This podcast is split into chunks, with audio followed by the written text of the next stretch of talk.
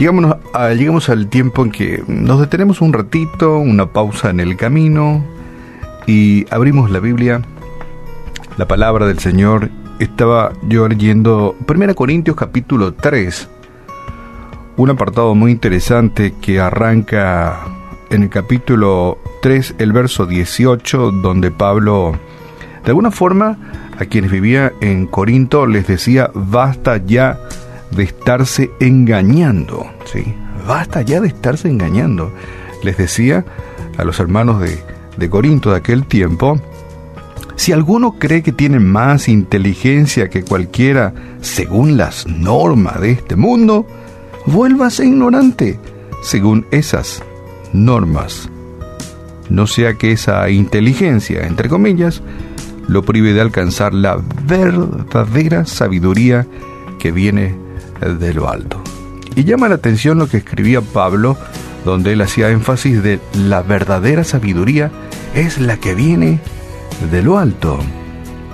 Y uno empieza a pensar, dice, creo que lo ideal sería tener la verdadera sabiduría que viene de lo alto, sumado, ¿por qué no?, a la inteligencia.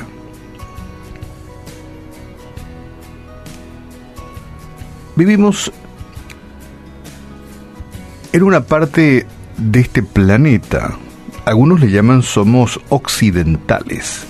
Y en el occidente, pues, es de, la libertad de predicar de Jesucristo es libre, no tenemos restricciones, abrimos la Biblia y hablamos de Jesús. Al contrario, en el oriente, en los países orientales, por lo menos tiempo atrás se hacía un tanto más difícil. Pero volvamos a nuestra realidad aquí, en nuestro país.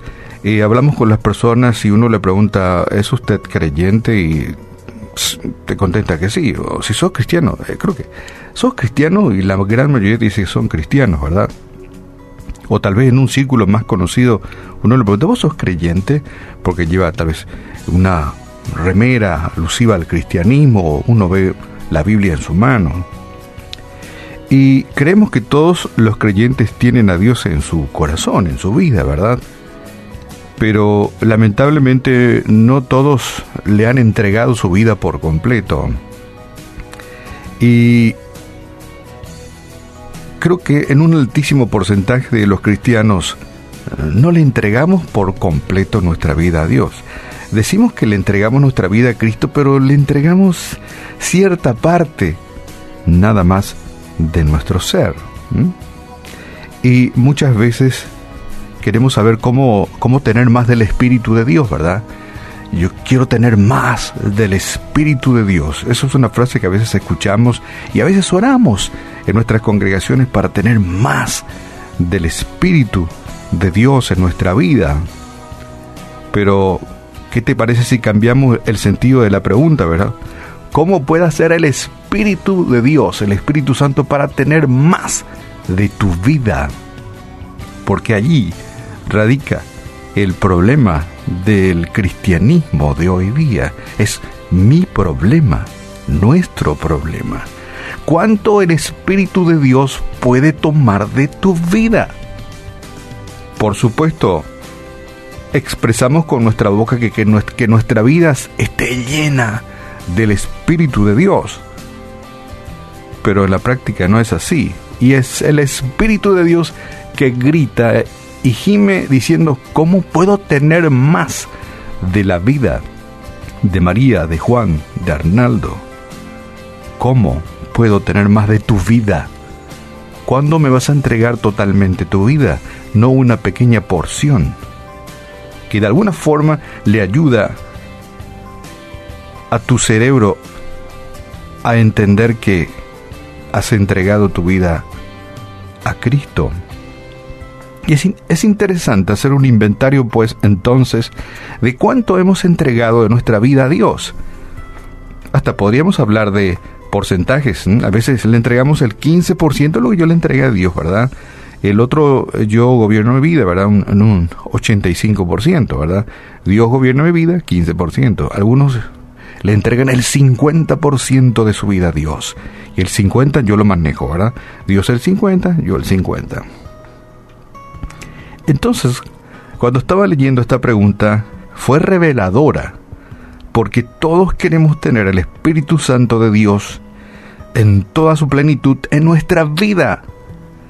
Pero hay problemas que tenemos que resolver antes, hacer un inventario de nuestra vida para que Dios ocupe toda nuestra existencia. Y te repito esto porque es revelador. El Espíritu dice, ¿cómo yo puedo hacer para tener el 100% de tu vida? Y te pregunta a ti y me pregunta a mí.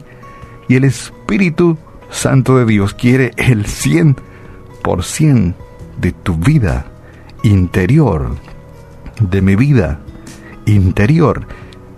De manera que hacer un inventario de nuestra vida es esencial. Y Pablo en cierta ocasión hizo un inventario que podíamos traducir a este siglo XXI.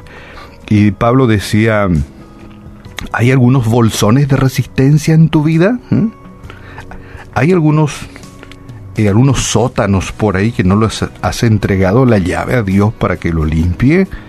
Eh, ¿Tenés dedos cosidos? Tu lengua, ¿cómo está tu lengua? ¿Sí? se alarga como, como de goma cuando empezás a hablar de los demás? ¿Exageras los hechos? ¿Cómo es tu lenguaje? ¿Es un lenguaje limpio o es como una especie de cloacas?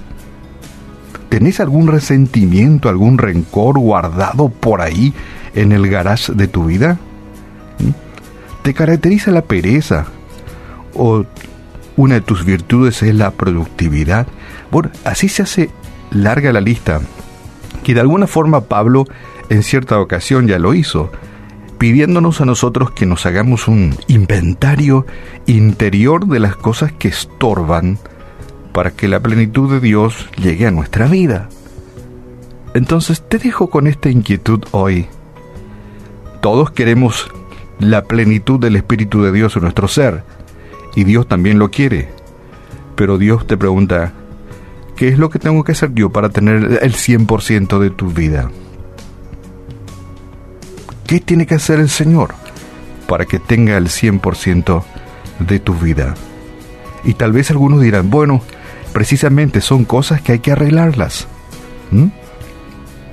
Entregar la llave de nuestro ser y que Dios limpie aún los lugares más ocultos de nuestro ser y que Dios se en nuestra vida.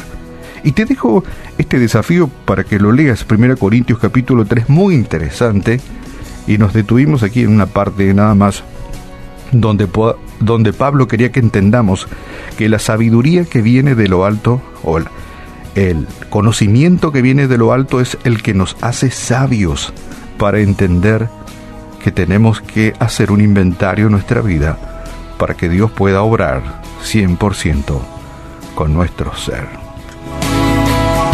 Padre, en esta mañana te damos gracias porque siempre nos brindas la oportunidad de la sensatez, nos da la oportunidad de poder entender ciertas cosas con nuestra vida y, nos da la oportunidad del cambio también, del cambio para bien, de aquí en adelante ser aún mejor seguidores tuyos, de ir entregando, aunque sea porcentajes más de nuestras vidas, de nuestra vida interior para que tú te entronices y vivas y tú puedas usar como un vaso agradable y limpio en tus manos.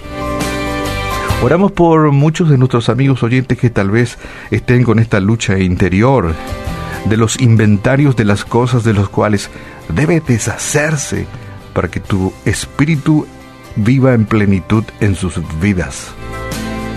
Se nos hace, entendemos que a veces se nos hace difícil sacar la amargura, sacar las decepciones, las desesperanzas, las frustraciones, el estar peleado con la sociedad porque hemos sido rechazados por papá, mamá, la sociedad, los hermanos, el rechazo, la no aceptación.